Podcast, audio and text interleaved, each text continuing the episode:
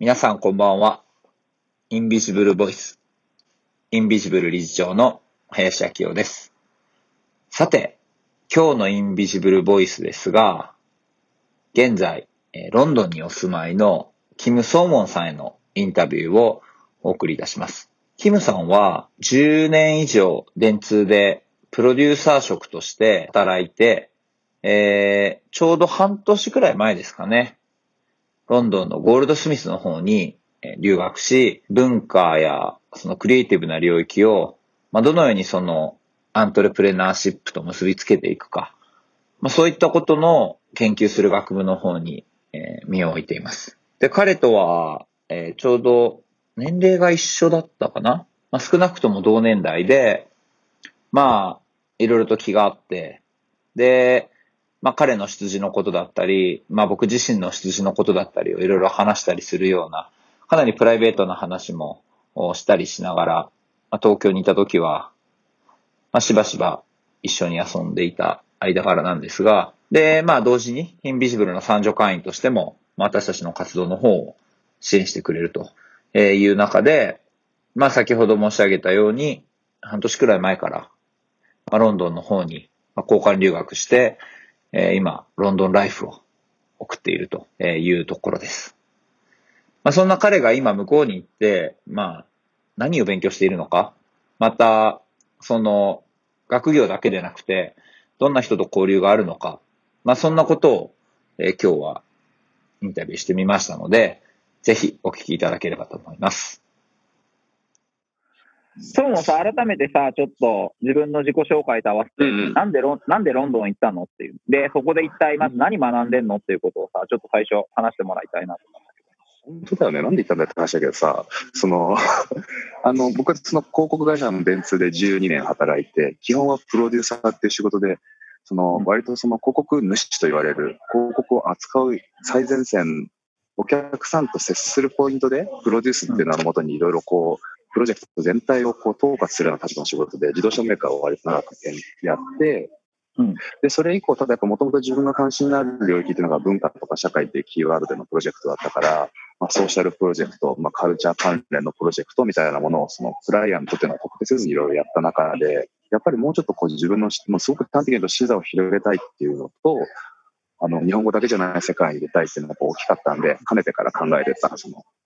あの、留学をしたいなってことを、まあ、30前半にして決め、うん。で、やっぱそこで何何を学ぶかって言ったときに、まあ、その、例えば大体その社会で10年も働くと、日本の場合はキャリアのラダーが MBA に行きますみたいなの、特に企業で働いてる人っていうのは、なんか、こう、暗黙のなんか、ルールみたいになっている節があるなとは感じていて、ただ、僕みたくちょっと厄介な性格の人は、こんなお前、なんでみんな行くとこ行かなあかんねんみたいなのはすごいあり、まあでもいろいろ考えた末に、やっぱその、それも秋秋代がやってたその、あの、スタートアップハブでのイベントの文化起業家っていう言葉だったりとか、まあ高校時代からの僕の仲仲良しの本村拓人って男とかも、カルチャラルプレーナーみたいな言葉を言ってたりしたっていうのがあったんで、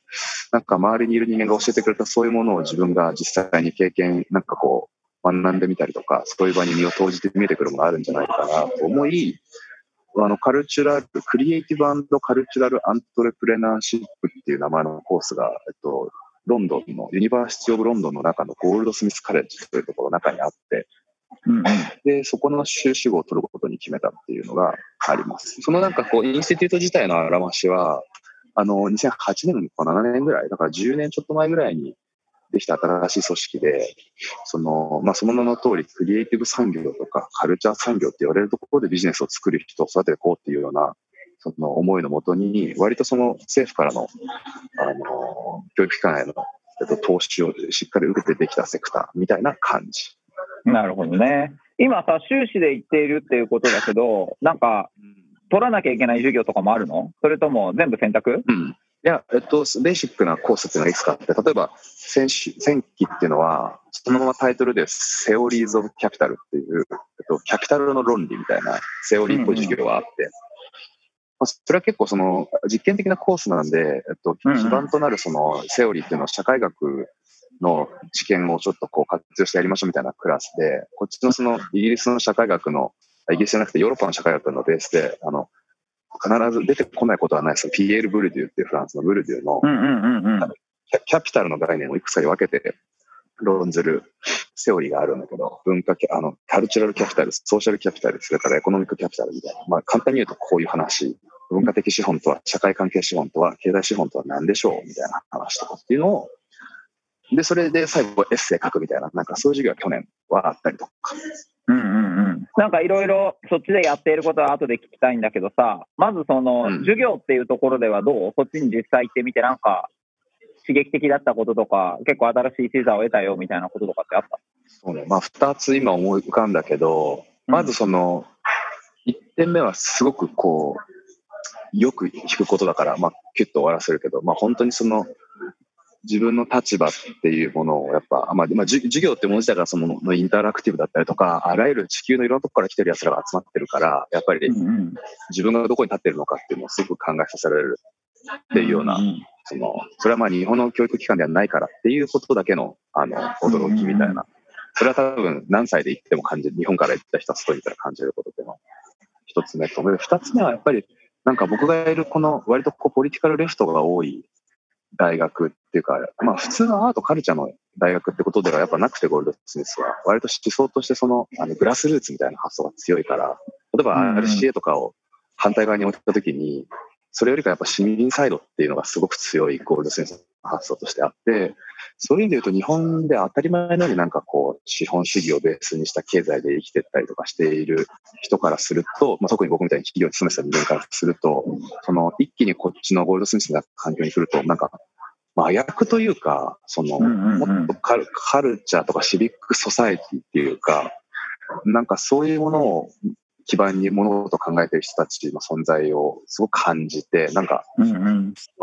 頭をこう、なんか真裏を見せられてるような感覚もあって、すごくそれは刺激的かもしその真裏を見せられたっていうのは、なんだろう、今までの自分の生活とは本当に違う視座だったりとか、その何か経済を作っていくっていう形一つにしても、今までの発想とか行動とは違うものをこう垣間見たりするっていうイメージそうね。例えば日本でも多分 NPO とかっていうのは、あの企業人と全く違う価値観を持って、ある種組織を捉えたりとか活動しているっていうのはあると思うけど、もう少し大きなレイヤーで、例えばこっち来て、南米から来てる学生たちとかっていうのは、まあそもそもそのアメリカの陰で、やっぱ、あの今、左翼政権がいっぱい出てきてるのも、あのまあ、この十数年、20年とか出てきてるのもそうだけど、そもそも世の中がそのキャピタリズムで回ってる社会自体をさ、すごく批判的に捉えてる人が結構いたりとかする。で、国自体が割とそうだったりとか。そういうやつらと話してると、まあ、そもそも俺たち生きてる、その、今の世の中の仕組みって、うんいけてないんだけど、みたいな。いやいやなるほどそう、そうお前なんか、いろいろ言うてるけど、なんか、もう全然やられちゃってるよ、みたいな感じで言ってくるやつもいるわけですよ。なるほど、なるほど。なるほど、なるほど。ね。なるほど、なるほど。だからそのエ、エエコノミーを信じすぎてないっていうかね、その、なるほどね。なるほど。そうか。その下で、でもそれが必要なものとしてどういうふうに機能させていくかっていうことだったりとか、仕組みっていうところをまた新しい視点から開発していくっていう感じなのかね。そうだね。まあしかもなんかその、ゴールドスミスで言えば多分その作家サイドの人たちとか、アートプラクティスを自分で持ってる人たちっていうのは多分そういう、その思想っていうか考え方の部分が割とこうグツグツ醸成しているそのアカデミックな場で、そういうものを、で、そのインスピレーションを受けて、例えばその創作活動にその社会的なメッセージを含んでみたりっていうことで多分、ああの、ここをうまく機能してると思うんだけど、まあ僕がいる期間っていうのはなんかそれをまあビジビジネスにもどうつなげるかみたいなことが少しタスクとしてあるって感じだとなるほどね。なるほど、なるほど。左の思想、つまりまあそのグラスルーツみたいなことっていうところに置きながらも、まさにその、ここが目指すものとしては、それ自体も一つの産業の中でどう位置づけていくかっていうことの中でさ、今まあ大学のそういう授業と合わせて、そっちでいろいろなプロジェクトに携わったりしてると思うんだけど、今どんなことを学外も含めて、まずそっちでやってるの？一個は、この間、清にちょっと話した、その、まあ、学校でのその、例えばエッセイライティングだったりとか、うんっていうのは、あの、まあ、それはそれで、まあ、あの、やらなきゃいけないことがやるんだけれども、うんうん。えっと、ちょ、ちょっと先になんか課外活動みたいなことで言うと、うん。あの、まあ、僕がもともとそういうひ、多分非営利で行われている活動にどうお金っていうビジネスの要素をくっつけていくかってことに多分、なんか、無意識的にそう関心があるせいからなのか、1854って書いて、1854っていう、えうんうん。っと、出版社があって、イギリスで、イギリスでイコール、過去世界でってことになるんだけど、その一番長いフォトジャーナリズムのえっと、歴史を持っているブリティッシュ・ジャーナル・オブ・フォトグラフィーっていう、割とその、日本でいうところの、なんか朝日カメラみたいな、なんかこう、なるほど。あの古い老舗の出版社があって、写真に関する。うんうんでそこが今、まあ、あのマガマガジンだけではもう到底食っていけないので、そのビジネスの再生を考えていて、えっと、そこが今どうやったら新しく自分たちが出版社っていうか、新しいその写真ビジネスのプレイヤーとして生まれ変われるのかっていう話に、なんかアドバイザリーみたいな風にして、えっとうん、関わる立場に。なので、アドバイザリーになったのは、そのなんか日本とか中国とか韓国とか、僕僕がもともとルーツを持っている国とのパイプになれるんじゃないかって向こうも少し期待してくれたのか、あと、なるほど。っていうバックグラウンドとか、なんかそういうプロジェクトでやったりしてます。うん。そことのそもそもの出会いは何だったの？私の突撃攻撃ですね。すごくいいプロジェクトやってるなと思って、ポートレート・オブ・ヒューマニティっていう、なんか、あのヒューマニティの名も名のもとに世界から写真を公募するみたいなプロジェクトやっていて、2年前かなんかに僕がちょっと遠隔で突撃で連絡して、うんうん。最初はそそそっぽを向かれてたんだけど、まあ何回か出張で会ったりとか、その後こっち来てから会ったりする中で、ああの、信頼関係ができてたって感じですね。じゃあ、もともとその向こうのやってるプロジェクトを孫が知ってたから、関心を持ってアプローチして、で、なんかうんやりたいなって話になったんだ。あ、本当にそれだけ。タイムラインに流れてきて、たまたまなかなかいけてる投稿しやすする私の友人からそれを見て、え、いつから関わり、関わってんのそこは？やりとり始めたの2年前ぐらいで、で、うん去年、こっちに僕がついたのが8月とかとか、そこから結構いろいろ会うようになって、パックスっていう代表がいるんだけど、うん月2回ぐらい、フェイス2フェイスでいろいろやったりとか、うんうん。なんか結構こっちに面白いその資金調達の仕組みだと、クラウドファンディングはさ、日本だとなんか、リターン、例えば、リターンはなんか手拭いですみたいな話だったりするときあるじゃんか。うんあの、うんまあ、正直言って、もうそれ、そんなリターンでもないな、みたいな。やっぱりどこまでも寄付の要素が強かったりするけど、彼らのなんか使っているプラットフォームは、その株式投資型プラあのクラウドファンディングみたいな。日本でもちょっと最近始まったよね、それね。確か。あ、本当うん。そう、なんかそれを使って結構な数千万円に、あの、値するお金のソーシャルプロジェクトに対するファンディングとかをしたりとか。それむしろさ、その、そういう出版社のクラウドファンディングとして、そういう株式型みたいなことだったりすると、何、うん。どういうものをむしろリターンとして返そうと返すの？もうお金だよね、だから。ソーシャルベンチャーっていう形式。それが法人格なのか、あ、NPO うんうん法人、ノンノンプロフィットの法人格なのか、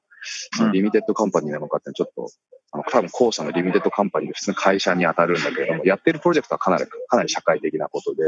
なるほど。でただやっぱり、秋夫が20万円貯金のタンス貯金から入れたら、多分リターンは、それが膨らんだ暁にはお金で返ってくるって感じだとうーん。そっか、じゃあ何か物とかを約束してるっていうよりも、そのプロジェクト自体を含めて会社なりを成長させるよっていうような形でお金を集めてるって感じなんだ。思う。うん、そうそうそうそう。へえで、そこの今アドバイザリーみたいな感じでやっていく中で、孫はどういう形でそこにこうコミットしてるの？なんかもう、それはもうアドバイザリーっていう名前が表しているように、その別に僕はノンリスクで今、お手伝い屋さんになっていて、というのも、彼らは彼らでその、すごくイギリスの多分社会の多様性を表すようなその写真みたいなものを集めてやってきた雑誌だから、うん社会的な意義とかミッションっていうのはすごく確固としてあって、ただやっぱりビジネス的には大変だと。で、頑張ってそのイギリスの写真家からサブスクリプション形式でさ、例えば、秋夫が写真家だったら月5000円払うとさ、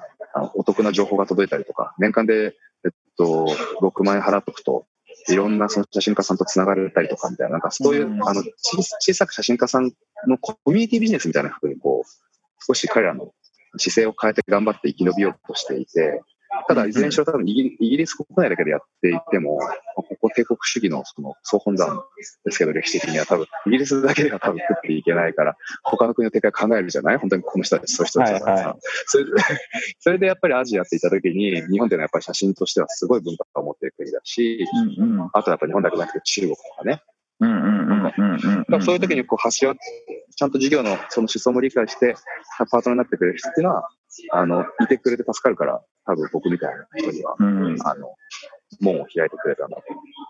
なるほどね。そこ、何人ぐらいなの今、組織は？もともとはね、なんかね、やっぱ50人以上いたような出版社が、今はもうキュッと経営体制をスリムにして、もう10人ぐらいに絞ってる。そうなんだ。でロンドンの東、東のね、その、再開発がすごい進んでいる中に、やっぱり政府からそのソーシャルベンチャーを集めているヒアイーストっていう建物があるんだけど、インキュベーション、ソーシャルベンチャーだけのインあのインキュベーションスペースみたいなところに入ってるんだね、彼ら。えー、なるほど。じゃあ、一応、割とコンパクトのチームなんだね。うん。そうそう。だからもうほとんど無駄をやっぱ省いた、ある種結構シビアな経営体制でやってるよね。で、どう？そのコミットしてさ、ソンゴンの中で、そこにこう入っていろいろ、まあ、アドバイザーとして月に2回あったりとか、その、会社の中の仕組みだったりとか、代表の考えとかをこう聞いてったりする中で、なんか自分の中で変わったことだったりとか、あ具体的にはこんなことってもっと、例えば日本のそういうアート関係の NPO だったりとか、クリエイティブにももっと応用できるなとか、なんか自分の中で学んだことってあったりする？そうね。やっぱり結構難しいなっていうことをすごく感じていて、その、やっぱりそうシンプルに言うと、例えばじゃあ、えっと、その社会的意義とか、えっと、ソーシャルインパクト、それからカルチャラルなインパクトがあるって言われてるプロジェクトっていうのは、基本的にはその行政のお金とか、その公的なものっていうもので受け皿があるじゃないですか、あれで。うんうんうんまあ、それは日本であれ、イギリスであれ。でうんうんただここでやっていく活動は多分これはこれでうまくいくけど、この域を出たいと思った時に、例えばその今1854がやっているような、そのある種その民間的なアプローチも混ぜつつうんやっていこうって言った時、例えばじゃあそのクラウドファンディングの株式から投資みたいなのを入れてみたりするじゃない？はいでそうするとやっぱその、そまあそれが多分ソーシャルベンチャーって言われるもののその姿だと思うけど、やっぱりその相反する価値観がさ、なんか一緒くたにする感じになるじゃん。うんその儲けっていう要素も入れつつ、ただ社会的意義も入れてってやるとなんか身が引き裂かれる思いっていうかさ、しかもそれをそれを操縦するのってすごい高いスキルを要するよね、明らかに。はいはい。別の価値観を持った人たちともコネクトしていかないといけないわけで。うんそれはすごい面白い、面白いようで逆に言うとすごい中途半端なものにもなるなっていうのを感じていて。ああ、なるほどね。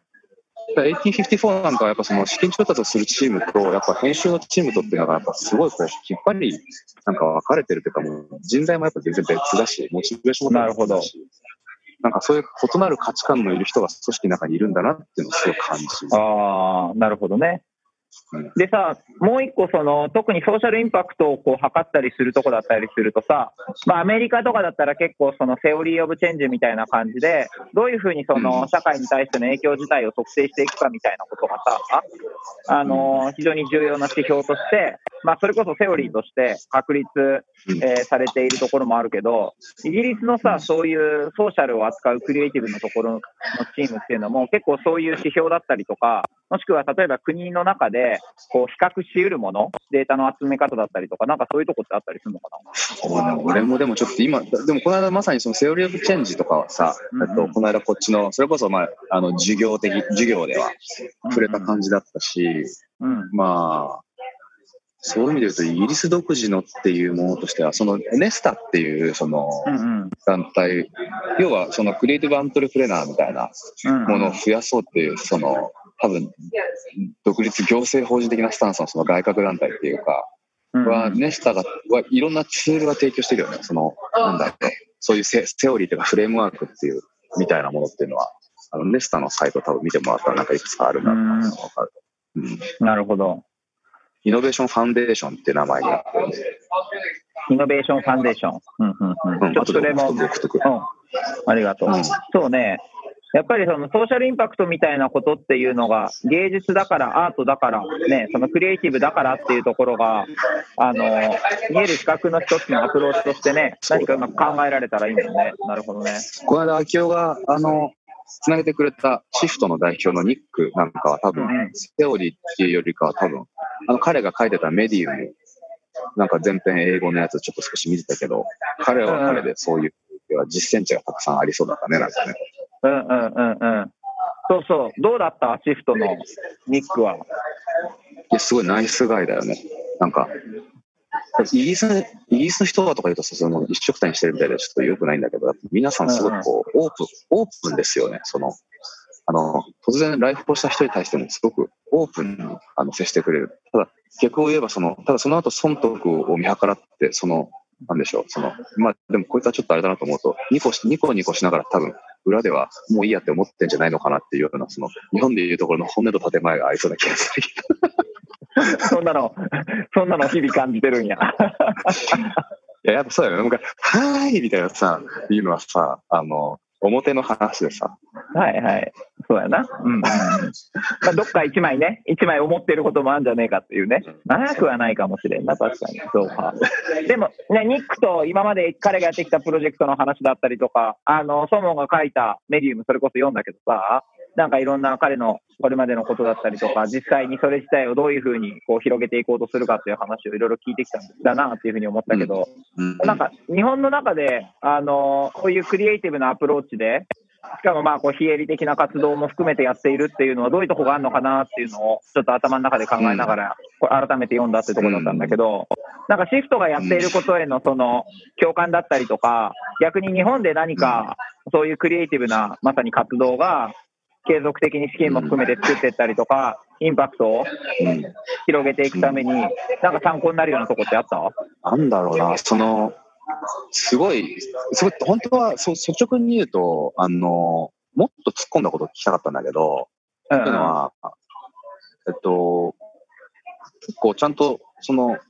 社会課題解決のためにプロダクトデザインの力を応用するって形でもう、その数年運営してきていて、多分プロジェクトのスケールもある程度ある感じでやって、うんうんうん。例えば Google とのコラボレーションとかさ、あとデザイナーの方をちゃんと所属させていたり、リサーチやっていて、うんうん10名以上所属させていたりするじゃない。うんうん。でそれは普通に組織運営上考えると、やっぱ人材を抱えてるっていうのは、やっぱすごいそれはコストでもあるし、で、で、いろいろ聞くと、じゃあどうやってその従業員のモチベーションをコントロールしてるんですかって言ったときに、やっぱりある程度その企業で働く人に見合っただけの給料っていうのを渡すようにしてるよっていう、報酬をある程度用意してる。よでそうするとやっぱりそのファイナンスの問題をどう解決してるんだろうなっていうのはすごい気になるわけで、あお金をどれぐらい安定的に調達してるんだろうって思って、その辺を本当は首突っ込んできたかったんだけど、一応そのトラストとかファンデーションからお金をもらってるよ、まあ日本でいうとこの財団、うん。まあ、でもやっぱりチャリティーカルチャーが圧倒的にこっちは、その、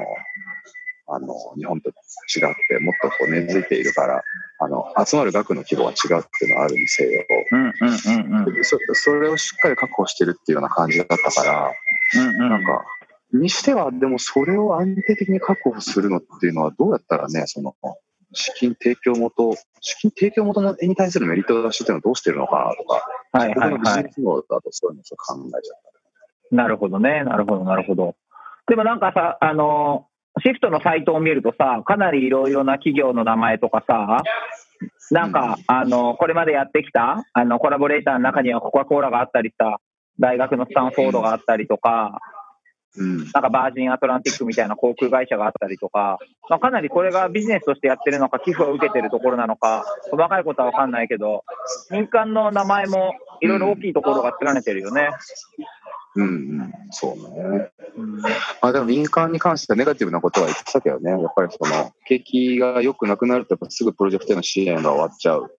なるほどね。うんうんうん。だからやっぱりああんま信用してないんだよね、みたいな感じで。それはさ、へーさせやわ、話したけど。なるほど、なるほど。でも国のお金とかっていうのもさ、そんなに大きなお金は見込めないわけで、それは多うん分デザイナーとかリサーチャーを十分確保しておくだけには多分儲かりないはずじゃないかなと思ったから、俺はそれはすごく気になってたんだけど、まあ、一応、いきなりそんなね、いきなり来た俺に対してそこまでズバズバって話すわけでもなくて、でもいろいろとそういう意味では、なんだろう、そのあたりを知りたいっていうぐらいの規模で、やっぱり運営できているっていうのは、まあすごいよね。ちゃんと給与払って10名以上のデザイナーがいて。そうだね。うん。そうそう。そこが、だから、すごく気に、だから、でもやっぱりそれ以上に、本当志だけですごく関わってる人っていうのも、あと人材の流動性も高いからいっぱいいるのかもしれないけど。で、ソモンはあの大学院の留学があと1年くらいだっけ？で大学院自体はあと半年だっけ？そうだね。9月で一応終わっちゃうから、コース自体は。うん。今どんなこと考えてんの？まあ残りだったり、滞在も少し伸ばすんでしょ？予定では。そうだね。今ね、ちょっとやっぱ、なんか、こういう、例えば、文カルチュラルスタディーズって言われる領域だったりとか、えっと、ソーシャル、カル、まあ、ソーシャルとちょっと違う、まあ、カルチャーとか、アンソロポロジーとか、文化人類学とか、なんかこう、理由では説明、ロジカルっていうよりかは、えっと、学問の領域で言ったら、そのカルチャーっていう名前のその文化ってなんか世界でも有数のなんか複雑な言葉の一つですみたいなさ、明確な定義が存在しない言葉だったりするじゃない。うんで。もそういうカルチャー、まあ、日本でいうとこの文化っていうとなんか、あの、なんだろう、少しこう昭和文化とかなんかそういう話になっちゃうけど、なんかこう、こと違いとか、その、なんかダイバーシティとかも含めた意味でのカルチャーみたいな、そういう力を使って、なんか企業の課題とか、あるいは、えっと、社会の課題とかっていうのを、なんか、えっと、改善していくみたいなことってやっぱりすごく意味があるなっていうのを僕の場合はすごく感じていて、そのカルチャーセントリックなっていうか、多分言い方変えるとヒューマンセントリックなっていう感じで多分言ってる人もいると思うんだけど、なんか僕はもうちょっとリサーチみたいなことをちょっとしていきたいなっていうのを最近思うようになっていて、なんか、あの、そういうカルチャーっていう言葉を真ん中に置いたときに、例えば、えっと、何でもいいや、今じゃあビーガンが例えばイギリスではすごく新しいライフスタイルとして注目されてるよねって言ったときに、まあそれはいずれビーガンカルチャーという名のもとに多分世界に広まっていったりとかすると思うんだけれども、そういう新しいカルチャーのその根っこみたいな部分っていうのを、えっと、いろいろ人に聞いたり、あるいはしっかり調べたりっていうことをして、なんかそういうインサイトを誰かに提供できるようなそれは日本語だけじゃない情報にアクセスして調べてみたいな、なんかこう、リサーチしていくことをもうちょっとやっていきたいなって最近思っています。うんなんかそれを自分の仕事作りにうまくつなげていきたいなっていうことを思い始めている。で、その具体的に何をリサーチするかっていうことは、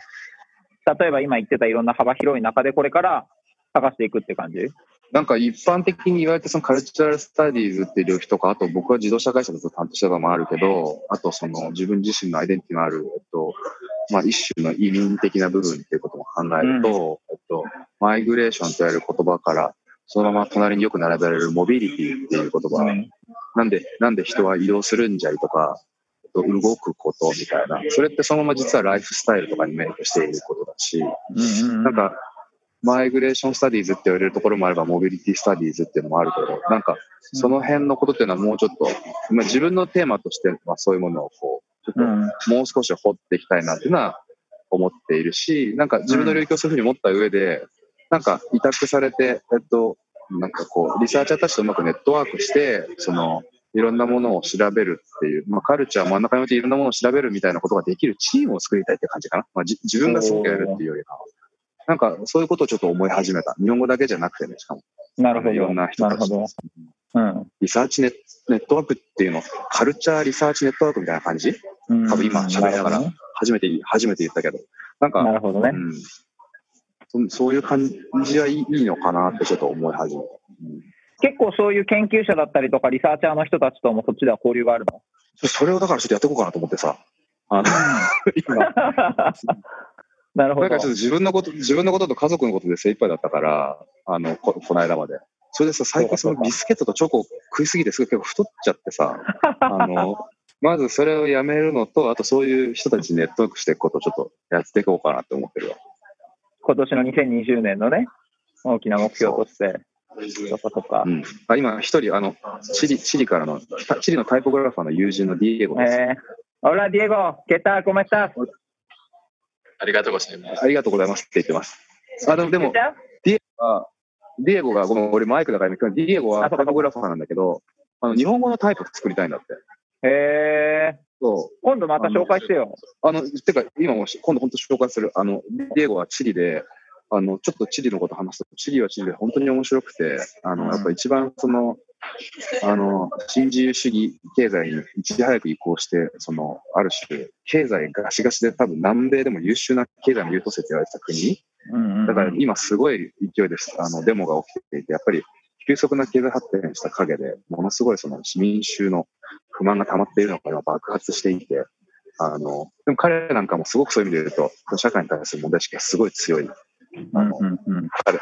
でも彼のデザインにはそういうものがすごく反映されたりとかして。えー、いいね。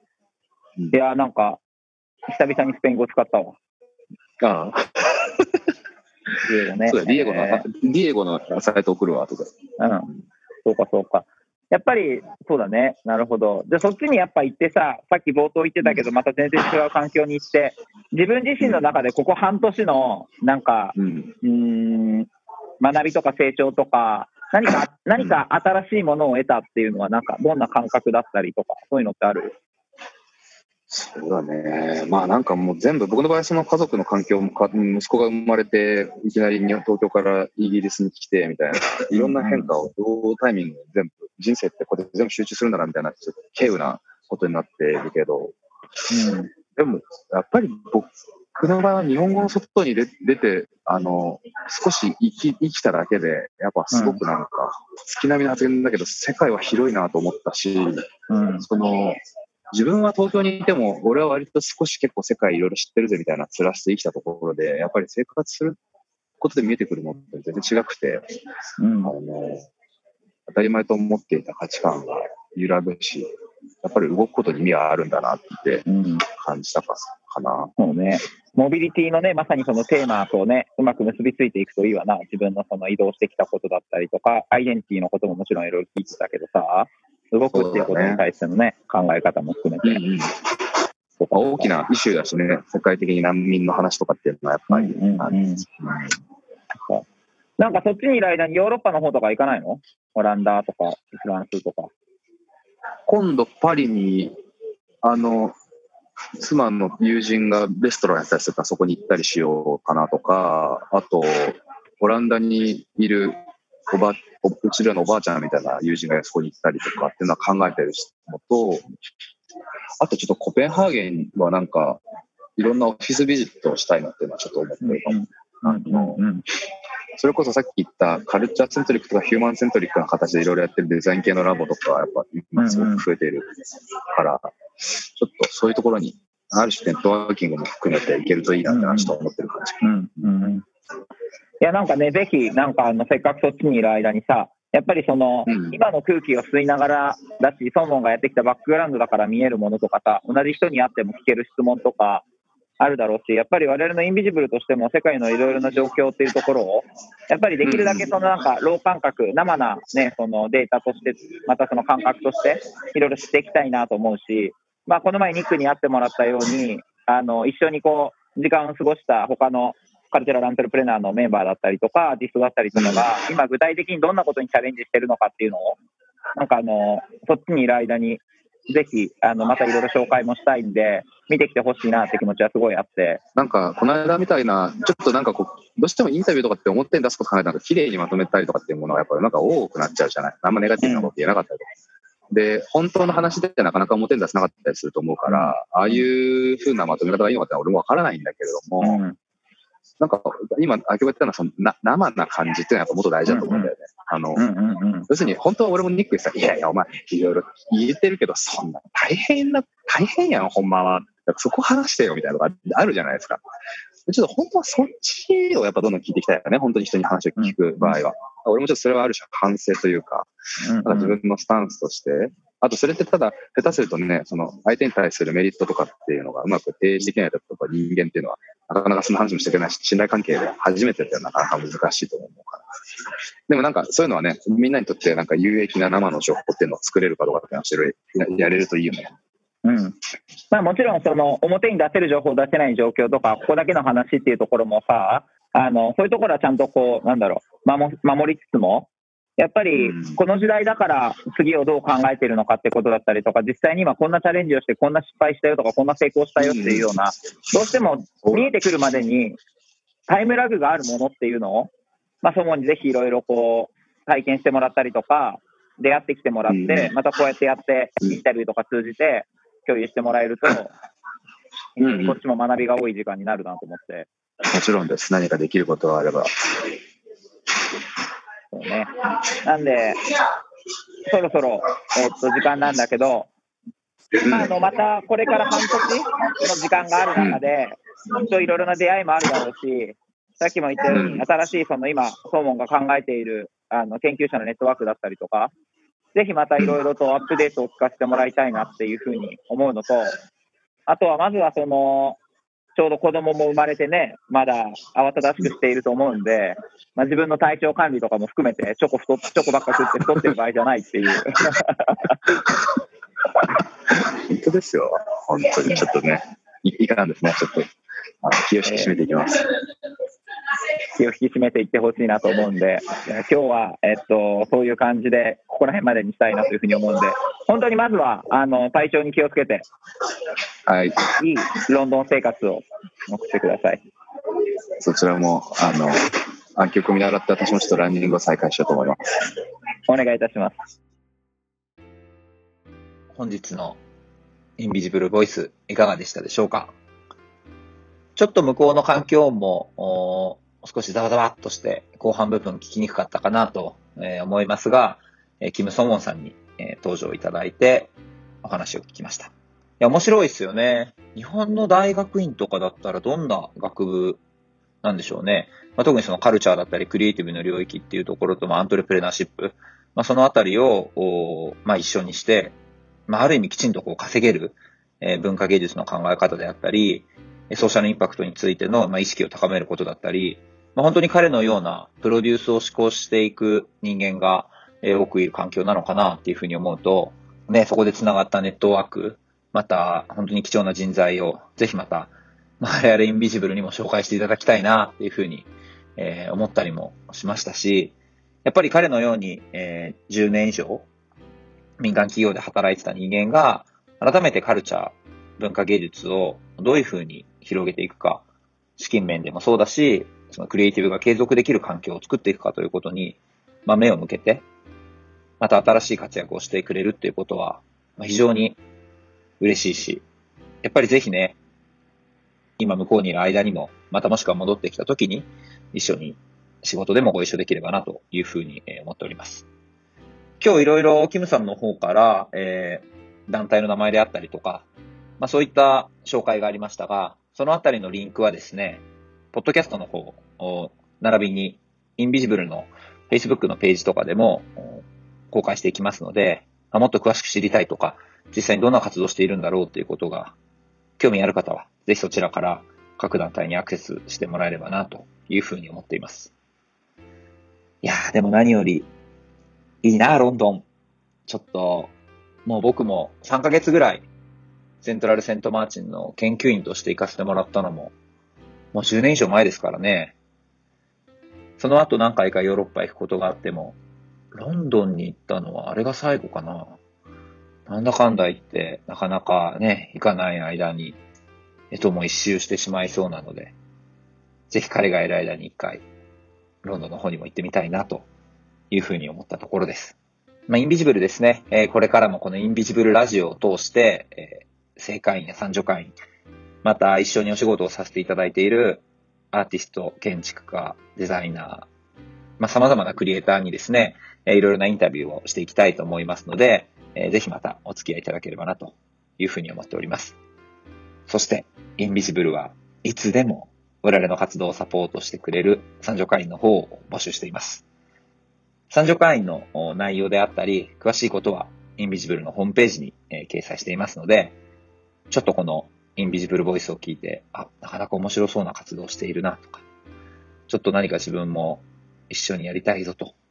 まあそういうふうに思ってくださった方は、ぜひアクセスしていただければなというふうに思っております。それでは、今回のインビジブルラジオ、今日はこの辺でまたお会いしましょう。